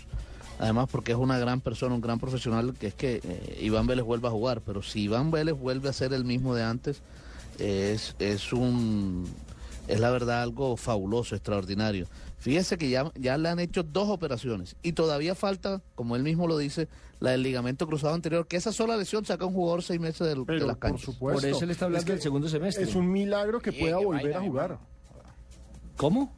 Y Cheito está lesionado, Cheito está lesionado del hígado, mi hermano, nada que se despierta hoy. Está en una hamaca tirado, está en una hamaca tirado el hombre ahí para allá y para acá, y yo lo llego a despertar y nada, mi hermano, yo no sé qué pasa con el hombre. Ah, ¿tú, qué, qué- qué- qué hacemos, viejo Fabio?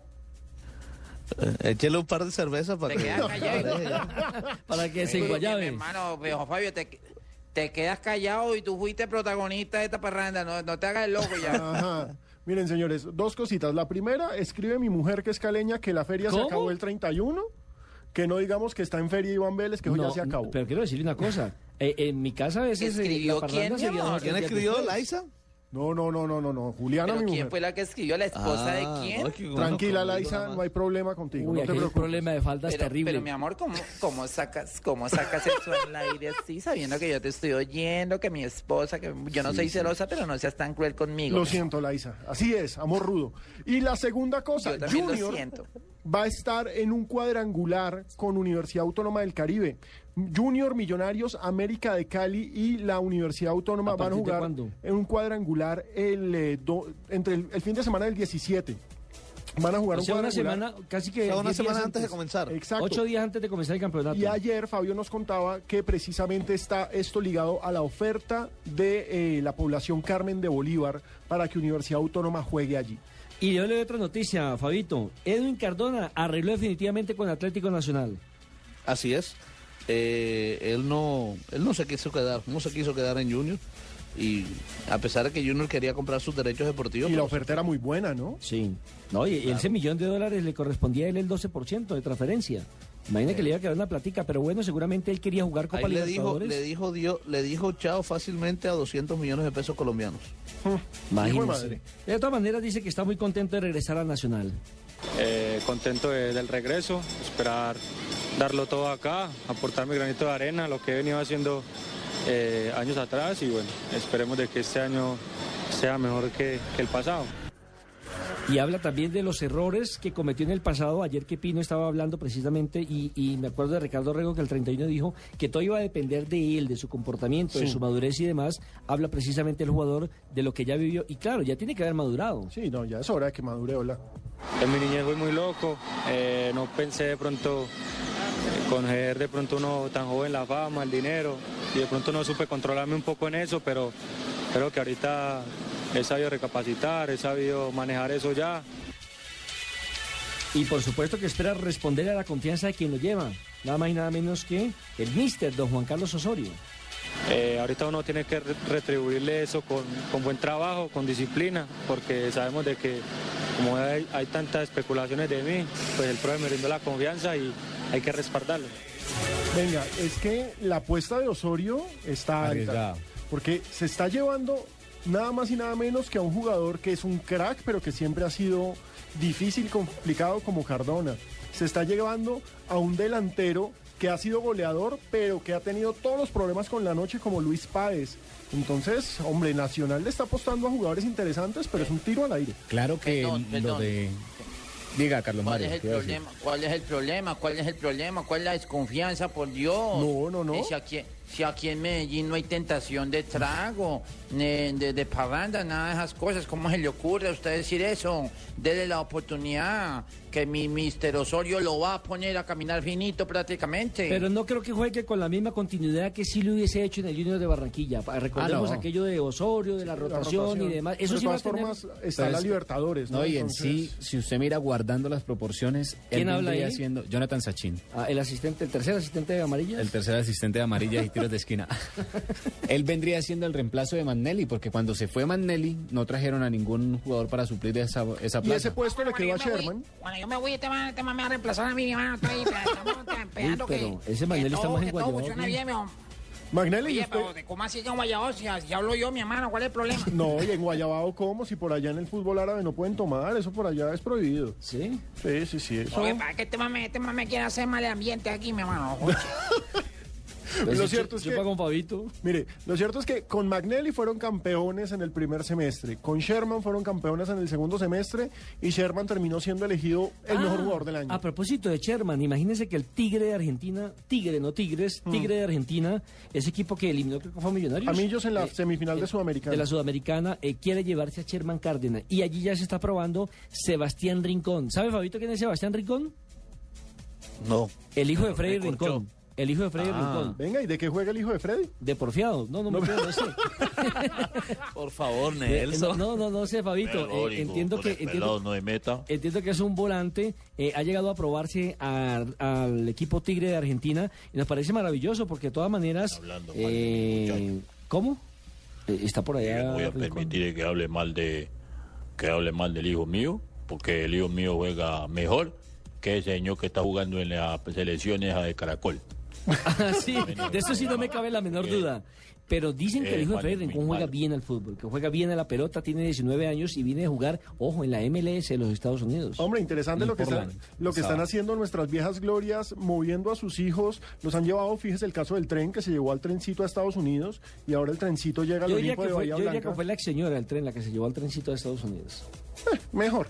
Sí, así es la Hay que noticia. decir las cosas como son. A, a propósito, Fabio, en un momento Les determinado... habla el alcalde Petro. Uy, apareció. el- Doctor Petro, ya... No hay ¿sigue o no posibilidad de que, de, de que el trencito mío se lo lleven para Estados Unidos también.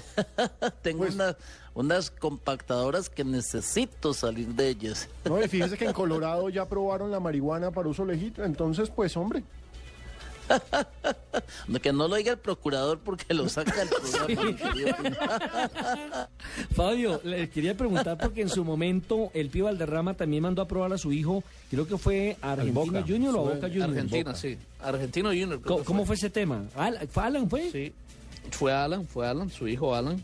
Y creo que también estuvo con el Deportivo Independiente Medellín, pero, pero no, finalmente no, no, no se dio nada ahí. El hijo de Alexis Eh, Pero, García. Fabio, pero esa dinastía Valderrama yo creo que continúa. ¿Con quién? La de los Valderrama en general. ¿Con quién? No, o sea, pues estoy hablando que Fabio, como conoce el medio interno de Barranquilla, tienen que haber Otro juveniles de Valderrama por ahí. Pero, o sea, de la eh, familia como tal. Uno, uno de los hijos del pibe, eh, el pibe tiene cinco hijos, eh, o seis mejor, pero uno de los hijos del pibe, que es Kenny, bueno, él juega en la primera C con la Universidad Autónoma del Caribe. Bueno, pero y- hasta ahí nomás. Sí, y el hijo de, Eh, de- de Val- de- de Alexis eh, Mendoza, Mendoza. eh, también estuvo juega. hasta estuvo hasta el año pasado con el equipo Barranquilla Fútbol Club. Exactamente, es decir, Ah, que lo- pero lo- lo- los, eso- ti- lo- ¿cómo es? Los, los, Hijos de tigre. Sí, no, pero lo- los delfines. Mm, Pero es muy berraco cargar, digamos, uno hijo del pibe Valderrama. Ah, joder, todo Sí, el tiempo no, van a estar con la sombra. El mismo hijo de Freddy Rincón, para Claro, es que hombre, Freddy era un monstruo. Tal vez puede ser uno de los, el mejor volante que yo vi, Freddy Rincón. Pues sí, un sí. monstruo. Si en su momento Mire, de los de los hijos de esa camada, de los hijos de esa camada, de esos jugadores que, que, que brillaron bastante en esa década del 90 en la selección Colombia, a mí se me hace que de los que más éxito han tenido en el fútbol profesional, yo diría que el hijo de Luis Carlos Perea, que está haciendo goles en Perú. Sí, es goleador en. Perú, es cierto. Es goleador en Pero- Perú. Yo no estoy de acuerdo con Pino. Pero ¿por porque qué, los otros no, los otros no han brillado tanto. El hijo del tren, más o menos aquí algo, pero, El de- pero Mire, hasta ahí. mire, mire, mire, el que mejor le ha ido, el, que, el que mejor le ha ido para no ir más lejos es el, el hijo de Radamel Falcao García.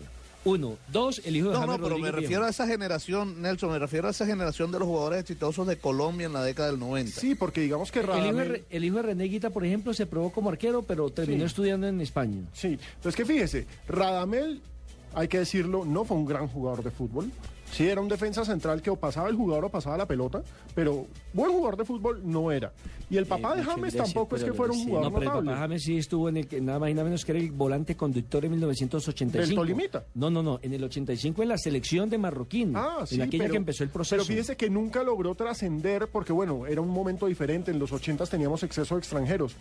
Pero en otra, ¿sabe qué? Preguntémosle a nuestros oyentes mientras nos vamos a voces y sonidos. A Noticias contra Reloj. Preguntémosle a nuestros oyentes cuáles son los delfines del fútbol colombiano, cuáles son los jugadores que han logrado superar a sus papás a la hora de jugar al fútbol. estoy de acuerdo con Pin. Totalmente de ¿Cómo acuerdo, me pero antes- hacia de irnos a nuestra a mí no me van para- a decir motro porque usted es más feo que yo. Ah, no, antes- sin duda, Freddy. Antes de cerrar, antes de cerrar queremos eh, eh, presentar precisamente a Marín, que ya eh, habla precisamente de su estadía en el Deportivo Cali. Recordemos que la Vladimir Marín acaba de firmar por dos años con el conjunto azucarero, su campeón en este momento del fútbol profesional colombiano. Eh, En el principio de año Leonel me dijo que le diera una mano ahí. Bueno, creo que conociendo la posición se trató de hacer lo mejor posible, entregarlo todo y, y tratar de hacer un muy buen torneo que era lo que la gente quería. Dos de la tarde, 30 minutos exacta, le pegamos a la hora en este momento. Eh, En este momento, 3 de la tarde, 30 minutos, cambió exactamente el palito. Y nos vamos entonces a escuchar nuestra ronda de noticias contra el reloj y regresamos a nuestra segunda media hora.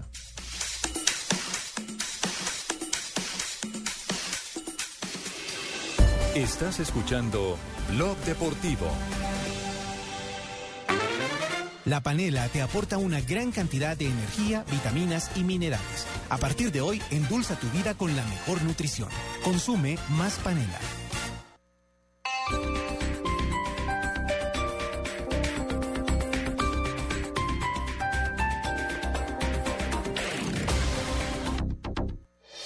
Los fines de semana por costumbre nos levantamos a la misma hora, pero buscamos estar más cómodos. Buscamos estar en Blue Jeans. Información, actualidad, personajes, música, todo con la comodidad de estar en Blue Jeans. Con María Clara Gracia, Una semana, por supuesto, muy... Amalia Londoño Y este respaldo se y llama... Tito López. Trae una nota muy interesante. En Blue Jeans, sábados, domingos y festivos desde las 7 de la mañana en Blue Radio y bluradio.com. La nueva alternativa. En Continautos, gran remate de fin de año. Solo en Continautos, llévate tu Chevrolet hasta con el 20% de descuento. Tenemos más de 20 modelos con descuentos especiales. Esta es tu oportunidad para empezar el año estrenando carro. Te esperamos en Continautos, la gran experiencia en Chevrolet. Más información, www.continautos.com.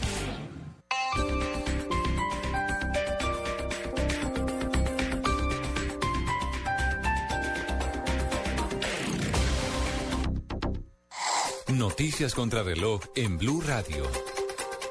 El abogado Carlos Rodríguez, quien defiende los intereses de la periodista independiente Claudia Julieta Duque, radicó ante la Comisión Interamericana de Derechos Humanos una denuncia formal en contra de la libertad que le fue otorgada al ex subdirector de operaciones del DAS, Hugo Daney Ortiz, el pasado 31 de diciembre. En la denuncia de cuatro páginas se manifiesta que en contra del exfuncionario existe aún una orden de captura vigente en el proceso que se le adelantó por los seguimientos que se ordenaron y ejecutaron desde el organismo de inteligencia a la periodista y a su hija menor de edad, por lo que se calificó la libertad de Ortiz como irregular.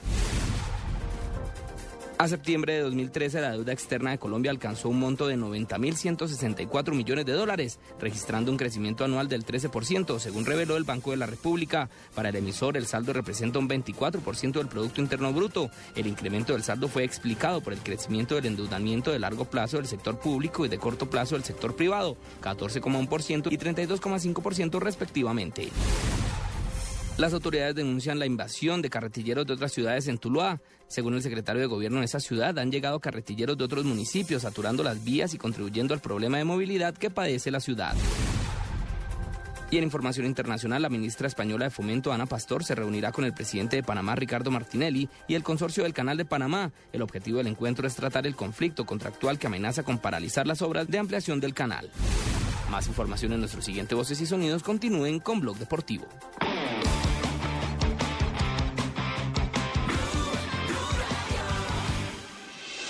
Estás escuchando Blog Deportivo.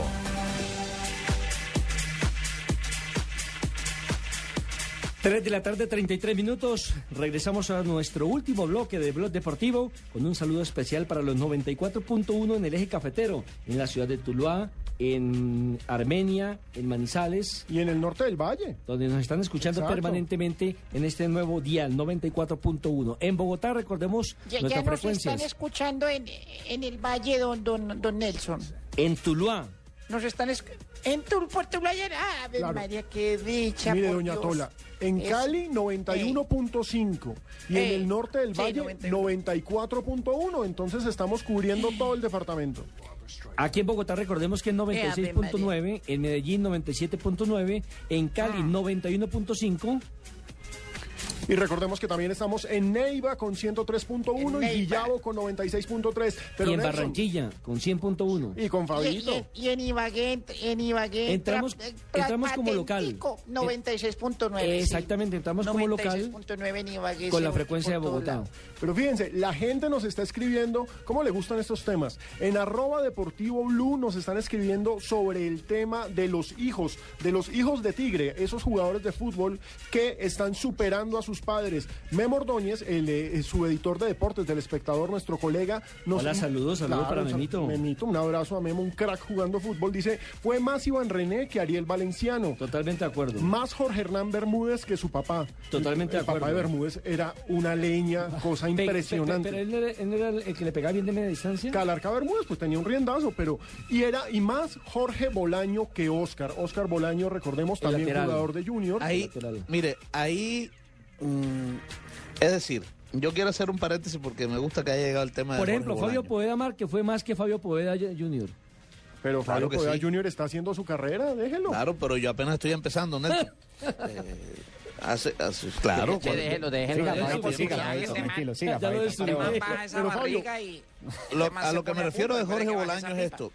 Es decir, Oscar Bolaño, a diferencia de los otros que mencionaste, que Ariel, de Ariel Valenciano, por ejemplo, y de Bermúdez, eh, Oscar Bolaño fue un jugador importante de la selección Colombia. Fue subcampeón con Colombia en el 1975. Fue varias veces campeón del fútbol colombiano. Sí, fue una gran figura de nuestro fútbol en los 70. A diferencia de los otros. Yo también creo que Jorge lo superó 10 años en Italia y mucho más, correcto. Selección Colombia jugó el Mundial de Francia 98 con tan solo 18 años, si no estoy mal.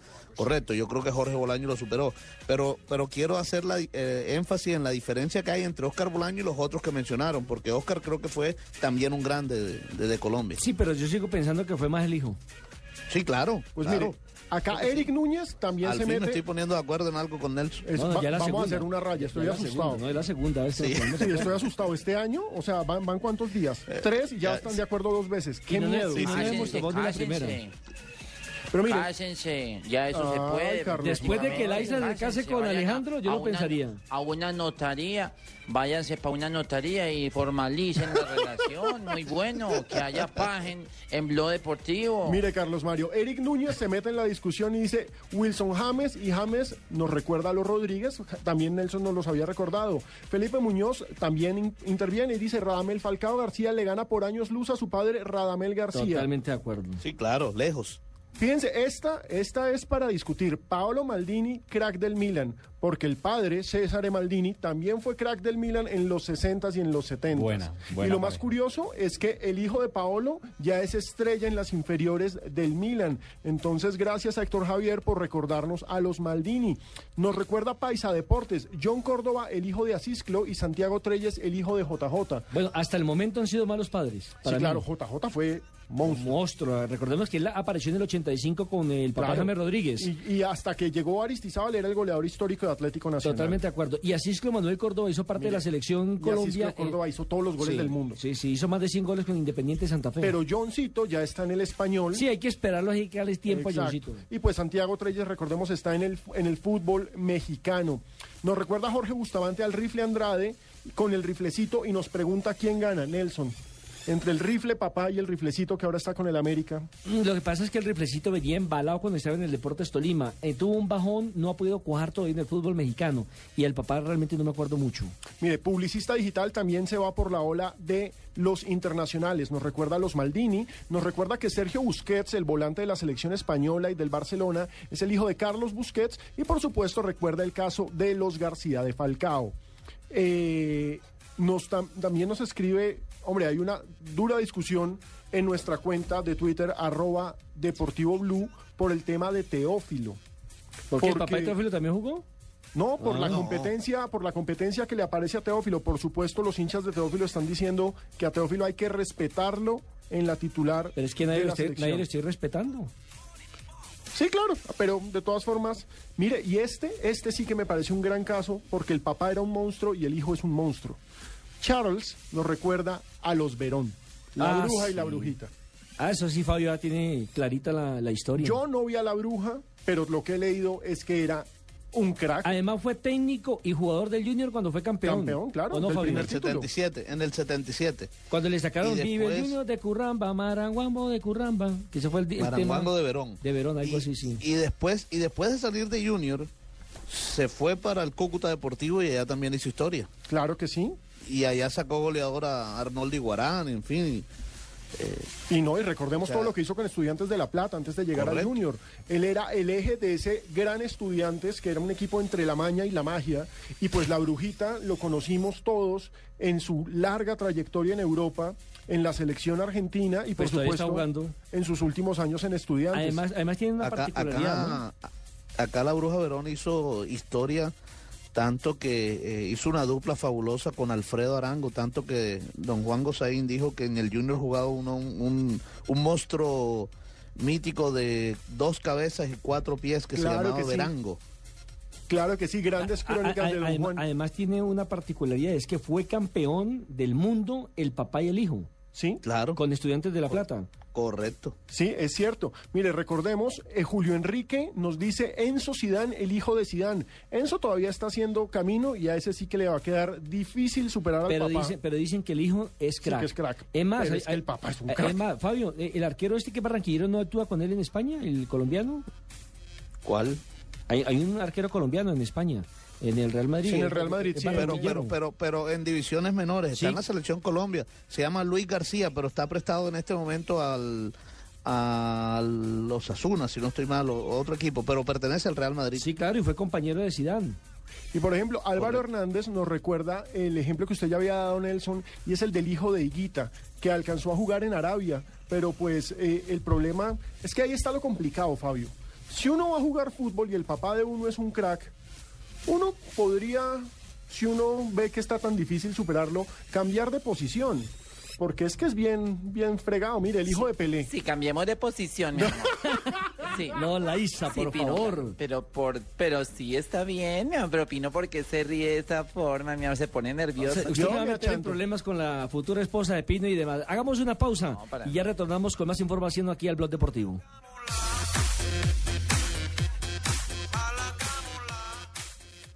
Esta es Blue Radio, la nueva alternativa. Escúchanos ya con presta del Banco Popular, el crédito de libre inversión que le presta fácilmente para lo que quiera. Se está comunicando con el call center del Polo Norte.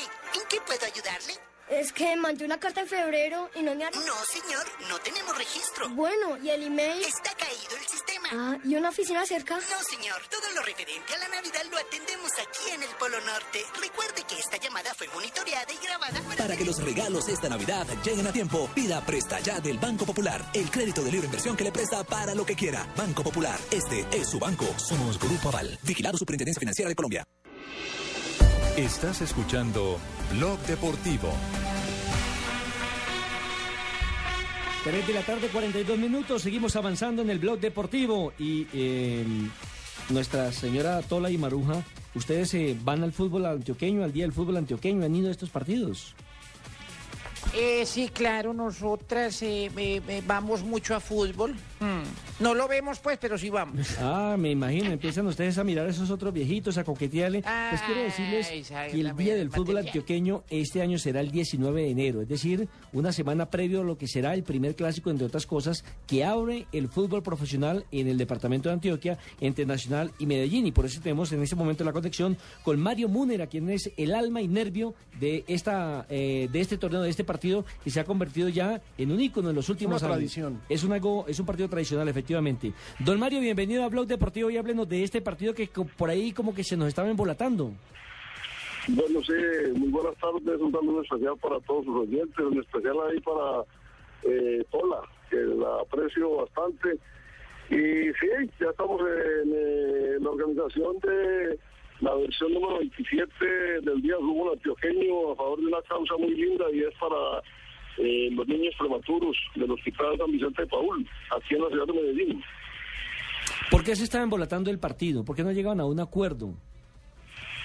No propiamente embolatando, lo que pasa es que nosotros eh, durante muchos años lo habíamos hecho tradicionalmente el 22 de diciembre con jugadores netamente eh, antioqueños. Eh, de pronto, eh, algún sábado de enero yo quise probar, trajimos a Maradona para la despedida de Chicho Serna, llevamos 45 mil espectadores al estadio, eh, una taquilla extraordinaria y la fiesta linda. Entonces, como que quedé enviciado a que se hiciera en enero y resulta que todos los medios de comunicación aquí en Medellín me pidieron que volviéramos a la tradición de diciembre, porque estábamos trayendo a Palermo, a Bambán Zamorano, eh, trajimos a Maradona, a eh, Pepe Basualdo, a Mancuso, a eh, el técnico de Boca. Y había venido también eh, Santa Fe Junior, Once Caldas, la gente quería que lo hiciéramos netamente antioqueño.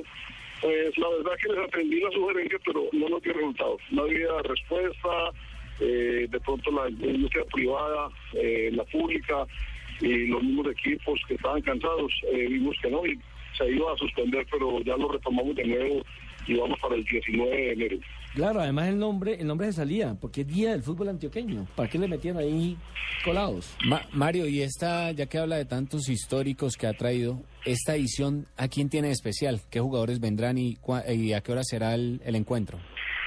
No, en esta hemos hecho algo, hemos logrado algo bonito y es el apoyo de los equipos de la ciudad. Y lograr algo que yo veía tal vez imposible, que era enfrentar a- en un clásico al Medellín y al Nacional, eh, porque usted sabe que los clásicos por la situación de la seguridad es muy difícil. Y que también teníamos otro agravante que era que el clásico del fútbol rentado abre prácticamente a los ocho días y era difícil, pero después eh, de buen corazón el Atlético Nacional eh, se vio a que realizáramos ese, evento y hemos definido como eh, el clásico de la familia. Nosotros queremos eh, que sean dos clásicos, Medellín Nacional y Tagüí Envigado, y que sea eh, enfocado hacia la familia. Nosotros Muy queremos bueno eh, retomar aquello de las familias al estadio, de que podamos lograr convencer a la gente de que para ver un partido de fútbol no necesitan las barras bravas, ni las peleas, ni nada, y estamos haciendo una campaña bastante grande y bastante bonita para que sea un clásico de familia, donde vuelvan eh, los padres con sus hijos y que hasta fiambre puedan llevar, ¿no? Ay, qué rico. Ahora otra cosa, Mario, ¿y cómo va a ser con cuatro equipos ahora? Primer tiempo Nacional Medellín y segundo Itagüí Envigado. Eh, hemos definido que a las 3 de la tarde eh, va Envigado con Itagüí y a las 5 de la tarde eh, va el clásico Medellín Nacional. Hemos definido también unos precios muy, muy favorables porque queremos eh, de verdad llenar el estadio en ese ambiente familiar. Ento- Entonces estamos esperando que nos acompañe toda la gente de Antioquia y también que Pues, la Mario, aproveche y diga cuánto valen y en dónde se consiguen. Aproveche la cuña. Sí, señor, eh, estamos cobrando para Occidental eh, 25 mil pesos, para Oriental 15 mil, Sur y Norte a 10 mil y lo que es eh, niños eh, menores de edad entran totalmente gratis.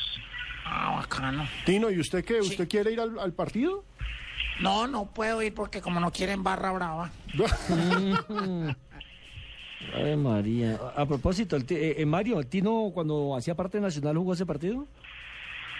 Sí, el Tino varias eh, oportunidades. No, nosotros, durante 27 años que tiene de tradición el Día del Fútbol Antioqueño, donde hemos recaudado más de 5 mil millones de pesos para instituciones eh, muy necesitadas aquí en la ciudad, hemos tenido la participación de todos los equipos, a los que ya les mencioné, y la gran mayoría de jugadores eh, antioqueños, todos, todos, absolutamente todos, desde Pacho Maturana cuando era futbolista, el Tino y toda la gente nos han colaborado, pero con un corazón inmensamente grande. Pues don Mario, queríamos simplemente enaltecer su labor durante los últimos 27 años y que por favor el Día del Fútbol Antioqueño se siga manteniendo. Recordemos que va a ser el 19 de enero y allí lo estaremos acompañando tanto Noticias Caracol como Blue Radio. Un abrazo y mucho éxito en esta causa que se han enmarcado de ayudar a los niños prematuros del San Vicente de Paul. Eh, para ustedes, los de Rubla Radio, de verdad que gracias por la colaboración que nos están brindando y esperamos eh, tenerlos con ustedes eh, en este bonito encuentro. Una feliz tarde. Bueno, yo la decepción que tengo la viví en la ciudad de Ibagué sobre el Día del Fútbol tolimense. Venga, ¿cómo así que hay día del fútbol antioqueño con fiesta, pasó? etcétera, etcétera? Cuente a ver. Y en Ibagué, ¿cómo así que nadie va? Pues el partido se realizó el anterior sábado en la cancha del barrio El Jordán, muy tradicional, en la capital del departamento del Tolima. Y la decepción es que porque el único jugador que apareció allí fue Daniel Bocanegra, campeón con el cuadro Atlético Nacional, pero los Sí, históricos... me, pareció, me pareció muy malo que no haya asistido, por ejemplo, Dairo Moreno. Bueno. porque se sabe que James no podía venir No, porque, no, bueno, ya le, cuento la, Europa. his- yo ya le cuento la historia. Dairo Moreno ese mismo día tenía partido en Chicoral y, e invitó a alguno de los jugadores de- del departamento a su partido y coincidió precisamente con el de la ciudad de Ibagué. Pero mire, por ejemplo, los que tienen que jalar, los representativos del fútbol tolimense, no aparecieron ni Hernán Torres, director, exdirector técnico de Millonarios, no apareció Flavio Torres, no director del Ujú. Once Caldas, no estuvo, incluso yo hablé con él vía telefónica y ni se acordaba que, que había partido ese día, Jorge Luis Bernal. No estuvo Harold Rivera, asistente técnico O sea, del los técnicos Lo que emblemáticos pasa es del que, Tolima. lo que pasa es que Ibagué- eh, Tolima tiene más técnicos que jugadores entonces. No, no importa, pero es que ellos, es que se trataba era No, no, precisamente de ir a compartir, no- de ir a jugar. Yo, yo no estoy diciendo que no. Carlos que Gregorio mal. Pimiento tampoco apareció y James Rodríguez sí confirmó que iba a estar y a ser parte de ese partido. Incluso el- la cancha se llenó, la gradería de, de la cancha del Jordán se llenaron esperando la aparición de James Rodríguez. Muchos llegaron allí con fotografías de- del ídolo tolimense, con camisetas del Porto, con camisetas de la Selección Colombia con el número 10 para que le firmara. Pero infortunadamente él tuvo que regresar a la ciudad de Bogotá a firmar un comercial porque lo llamó a última hora el Mónaco y el sábado firmó el comercial y el domingo viajó a Francia y el lunes ya estaba entrenando con Mónaco. Doña Tola está que se echa un chisme, cuente. Señor. No, señor, estamos aquí en Ibagué. Estamos aquí pendientes, nos quedamos con la lechona hecha. Nos quedamos esperando la gente y nadie fue. Eso es tocó comer, regalar la lechona prácticamente. Eso es cierto, ni siquiera había técnicos para que dirigieran a los dos equipos que lograron enfrentarse. Uno de ellos le tocó a nuestro colega Álvaro, eh, ahora se me fue el apellido de nuestro colega, que fue director, fue, fue técnico y ahora es eh, periodista deportivo. Y le tocó a él eh, eh, improvisar un equipo ahí para no perder el No. espectáculo, la gente que había ido. Una lástima. Álvaro que Ariza, pasó eso, Álvaro Ariza Ariza. Cortázar. Una Pero a mí, me parece, a mí me parece, Nelson, que eso es falta de coordinación, digo yo, porque con, con Dairo se ha podido hablar, hombre, ven, hasta el partido el sábado, nosotros lo hacemos el domingo, algo se puede hablar y se pueden poner de acuerdo. Me parece que es sentido de, falta de sentido de pertenencia, Fabio. Claro, Eso seguramente. infortunadamente ha afectado al departamento del Tolima, que no se unen allí ni los jugadores ni el cuerpo técnico, cada uno tira por su lado y bueno, terminan afectándose el show, el espectáculo y la gente estaba Mire, molesta. Mire, acá, acá en la costa, eso prácticamente está eh, digamos que ya Institucionalizado. coordinado, ya así, institucionalizado. Está el día del fútbol Ya se sabe que Samario. el partido, del- el partido del 31 de diciembre es en, en el barrio Hipódromo del que estábamos hablando ayer, en Soledad. Claro, y no capa ni Eh, una estrella. No, el 31 de diciembre se hace el de la Castellana en Santa Marta. Eh, en fin, son partidos Los están- cartageneros también tienen su partido. Claro. Nuestro colega, nuestro colega Hugo Luis Urruchurto, eh, aquí en la ciudad de Barranquilla, hace uno antes del 24 de diciembre, siempre, que es el de las estrellas. Tan pronto termina el fútbol colombiano, ya está institucionalizado también. Se hace aquí en el estadio Romelio Martínez y van todas las figuras. Entonces, Ese- ese- eh, es simplemente yo creo que es y organizar. ¿sí o no, papito? Eso. ¿Cómo dice, Soy compadre? para esa vaina y Fabito ahí detrás. Fabito mantiene ahí, mano, detrás de la portería y que toma, toma, le, le bota y que líquido al arquero. Y es puro- Ahí puse a Cheito guarapo, yo para que se encargara de eso. él. Eh, Por eso es que no aparece, Oye, a propósito, no, nada que despierta. Aquí está el pie de la maca mía, mi hermano. El man está dormido, dormido ahí. Yo no sé qué va a pasar, man. Está en coma inducido también el hombre.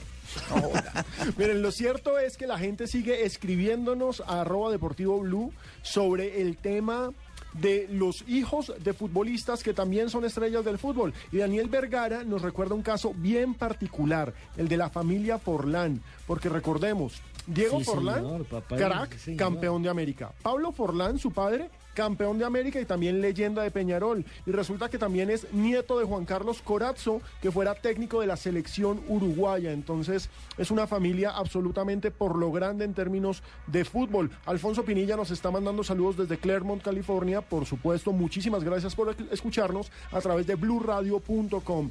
Diego Alfonso nos recuerda el caso García. Luis Augusto García. El Chiqui García y su hijo Luis. Bueno, ambos estuvieron creo que en Selección Colombia, ¿no? A Pero el punto, hijo ¿no? más por el papá que... Bueno, pero estuvieron... Pero mire, el hijo era un volante de marca. Sí, no, el, hijo, fue- el hijo fue porque el papá era el técnico. Sí, claro. El hijo era un volante de marca que, más allá de cualquier cosa, alcanzó a ser capitán de Millonarios, de Santa Fe y de América. Entonces, El equipo fue rendidor. Exacto, en clubes le fue bien. El Chiqui como jugador de fútbol, la verdad es que eh, los comentarios no son los mejores. Estuve, jugador- estuve en Santa Fe, que yo recuerdo, en el Deportes Tolima, por allá por el año 1975. Creo que cerró su carrera deportiva en el Vinotinto y Oro en compañía de un arquero que llamaba el Ratón Macías, ¿se acuerdan? Sí, señor. De Picapiedra Castilla. Exacto, Héctor Javier Oiga, Gordo. acá, acá hay otro ejemplo, acá hay otro ejemplo, en- y este sí lo superó el hijo, al papá. El Ringo Amaya, padre. Uy, Sí, claro señor. que sí. Con Junior 80, y yo, pero yo creo que José Amaya lo superó. Totalmente el de acuerdo. El, Ringui- el Ringo papá jugó en Junior en el Deportes Tolima, que me acuerde. Y el hijo estuvo en Millonario, estuvo en Nacional, donde fue es campeón, que, doble eh, campeón con es que hay Campeón que- en todos lados. Eh, Fabio, pero es que también si lo mira por el número de equipos por el que pasó, hay que ver la época. Sí, ¿Sí me pero- entiende? hay pero- que ver es pero- como el nivel futbolístico. Pero sí, Correcto. es que el hijo, el hijo fue doble campeón con Nacional, campeón con Junior, campeón en el En Barcelona. Ecuador, sí, señor. Cuatro Selección títulos. Colombia, Copas Américas, jugó eliminatorias mundialistas. Era uno de los hombres consentidos de Jorge Luis Pinto en la selección Y colombiana. fíjese, César Pico nos dice que también hay que hablar de los delfines del periodismo, que están los Uy, no, no, Poveda, no se meta ahí, hermano, que ese tema es delicado. Jaramillo, ese tema es delicado. Peláez. Los Asensio. A ver, María, vamos a comerciales. Todos los sábados al mediodía en Blue Radio lo ubicamos en la noticia. Gracias por acompañarnos en el radar. Estamos analizando El radar, lo que usted quiere saber de lo que está pasando. Descubra con Ricardo Ospina y un amplio equipo de periodistas el origen de las lo más noticias. importante de la semana aquí en Blue Radio y BlueRadio.com. El radar, todos los sábados al mediodía en Blue Radio, la nueva alternativa.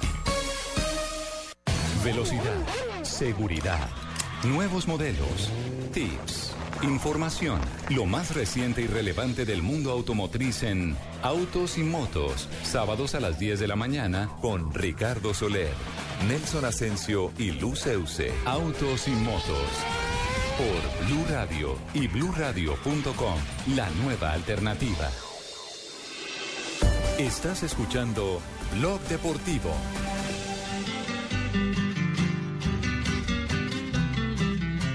Destape la primera, Alejo. Hoy es viernes. Sí, hoy es que llegó viernes. otra vez ese señor. Casi, se- casi no. llego de... me Hola, bajé, es que... no, a- llegó fue la ¿Ah? señora. Llegó la señora. Don, don Llegué otra, vacaciones. llegué otra vez, no, no pude coger taxi, me tocó devolverme y me, me acordé que no había hecho las, las efemérides. Ah, No, pero muy responsable, doña Tola, muy bien. Adelante, doña Tola. Eh, yo soy muy responsable. Espérate un momentico, espérate. Es que se me, estoy acá eh, eh, toda, toda maltrecha y, y se, y se me cayó la señal, entonces estoy bregando Ah, pensé que la a- caja de dientes. a cuadrar esto. Espérate y verás que me las mandó este muchacho, eh, Jonathan, Jonathan. Sí. El productor de Tristezas. Eh, tan bello él. Eh, que por ahí le mandó saludos Luis Alfredo Céspedes. No. Eh. ¿Cómo le va a decir Bueno, vamos con, la, con las efemérides de hoy. Hágale. En 1915 fue la fundación del Club Atlético Lanús, eh, que, que fue reciente campeón de la Copa Suramericana. Sí, el granate. Eh, bueno, ¿qué? ¿Qué? ¿El qué? El granate, así le dicen, el sí. granate por el color de su Eh, camiseta. Eh, En Granate, no, yo, yo No. me engrano hace rato.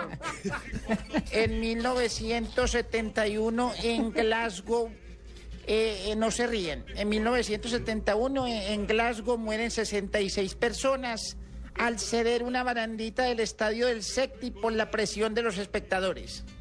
Lamentable. 76 una Sí, barandita. fue lamentable, sí. En el 2006, el atacante argentino Carlos Tevez eh, eh, fue elegido por tercer año consecutivo el mejor jugador de América en elección realizada por un diario de Montevideo. Y hoy Sí, está el. El. Hoy está Eh, pues, lesionado. en, en Juventus, digamos que Eh. se ha reivindicado, Sí. pero lo Pero, cierto pero salió es que mal de la selección argentina. Sí, no, después y no de va a que volver. Copa América. Y no va a volver por No Messi. va a volver. Eh. Y las dos primeras campañas las cumplió con Boca Junior y la última en Corinthians de Brasil. ¿Cómo le Donde parece? también salió mal, ¿no? Eh, María. Es Así como crack, el pero de Man- todas así- partes así el mal. Manchester United salió mal, peleado con Sir Alex Ferguson. Bueno, me, me- me voy porque eh, imagínate que me, me, me, me mandé a poner unos, unos esos aparatos modernos para uno poder oír mejor. Sí. Ajá. Y, y me ha ido muy bien con ellos y fui donde, el- donde el señor que me los puso. Y, y le dije, ay, doctor, gracias, ahora oigo perfectamente bien. Incluso lo que se habla en, la- en las piezas de los lados también lo oigo perfecto. chismosa. Eh, y me dijo el médico, es que, ay, doña Tola, eh, su familia debe estar muy contenta.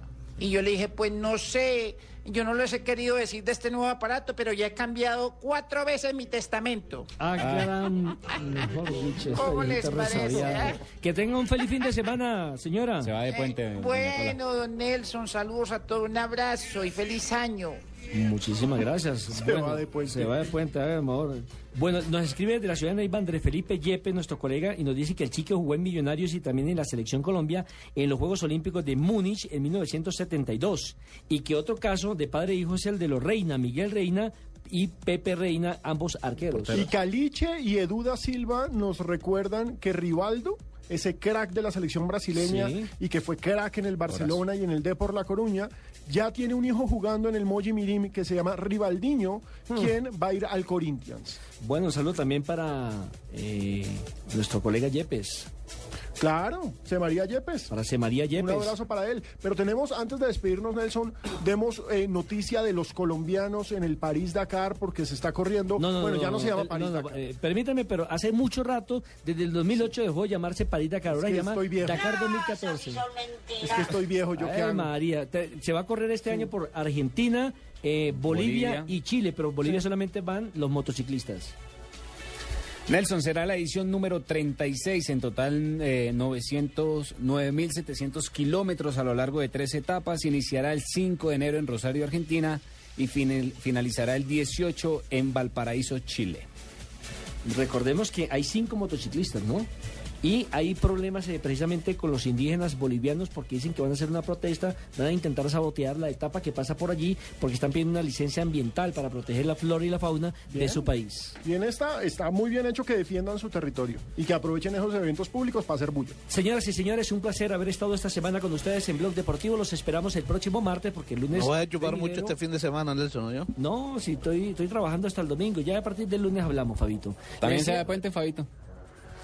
Sí, claro. Les decía ah, que el lunes es festivo, así que a partir del martes estaremos desde las 2 de la tarde y 30 minutos. Señoras y señores, ha sido un placer compartir esta hora y media de información con todos ustedes.